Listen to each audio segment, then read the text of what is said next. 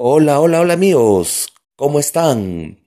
Mi nombre es Sandro y aquí estoy nuevamente con ustedes acompañándolos en este episodio estreno de Data Historia.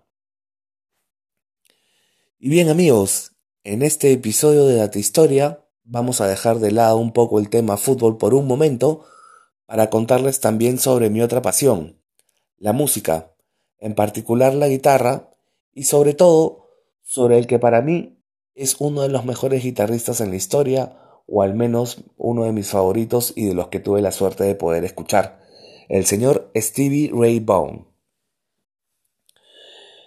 Y bien amigos, antes de empezar con la data historia de hoy, quiero recordarles que llegamos a ustedes gracias a School of Rock, la franquicia de escuelas de rock más grande a nivel mundial Aprende a tocar tu, instrumento favorito con nuestro método práctico de enseñanza.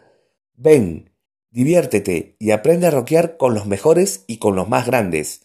Gracias a School of Rock por acompañarnos en Data Historia.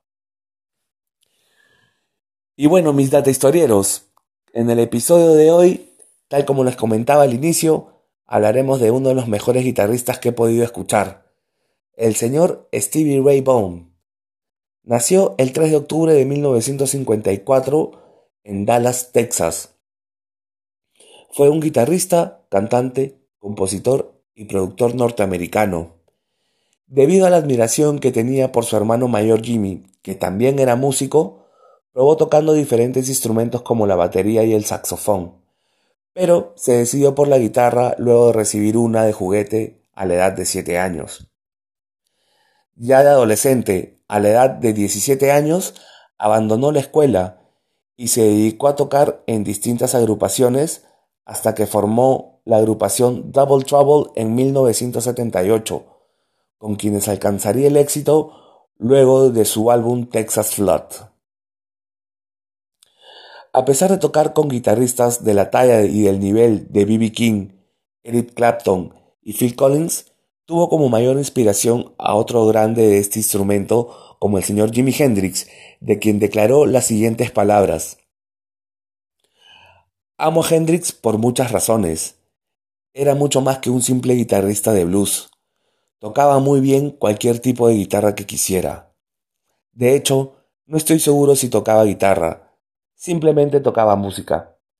Estas fueron las palabras que Stevie declaró sobre su leyenda Jimi Hendrix. Lastimosamente, Stevie Ray Vaughan falleció en un trágico accidente de helicóptero el 27 de agosto de 1990 luego de una presentación. Esto sucedió cuando se trasladaba de Wisconsin a Chicago.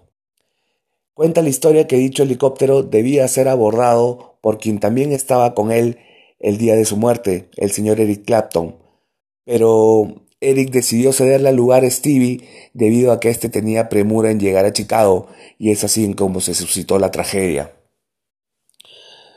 Durante toda su carrera, Stevie Ray Vaughan ganó cinco premios Handy. Fue presentado de manera póstuma en el Salón de la Fama del Blues en el año 2000. En 1985 fue nombrado almirante honorario de la Marina de Texas. El disco Family Style, publicado poco tiempo después de su muerte, ganó un premio Grammy en 1991. Entrado en la década de los 2000, allá por el año 2003, la revista crítica Rolling Stone lo ubicó en la séptima posición en su lista de los 100 mejores guitarristas de todos los tiempos. En el año 2015 fue incluido en el Salón de la Fama del Rock and Roll con su banda Double Trouble como una de las más grandes del blues.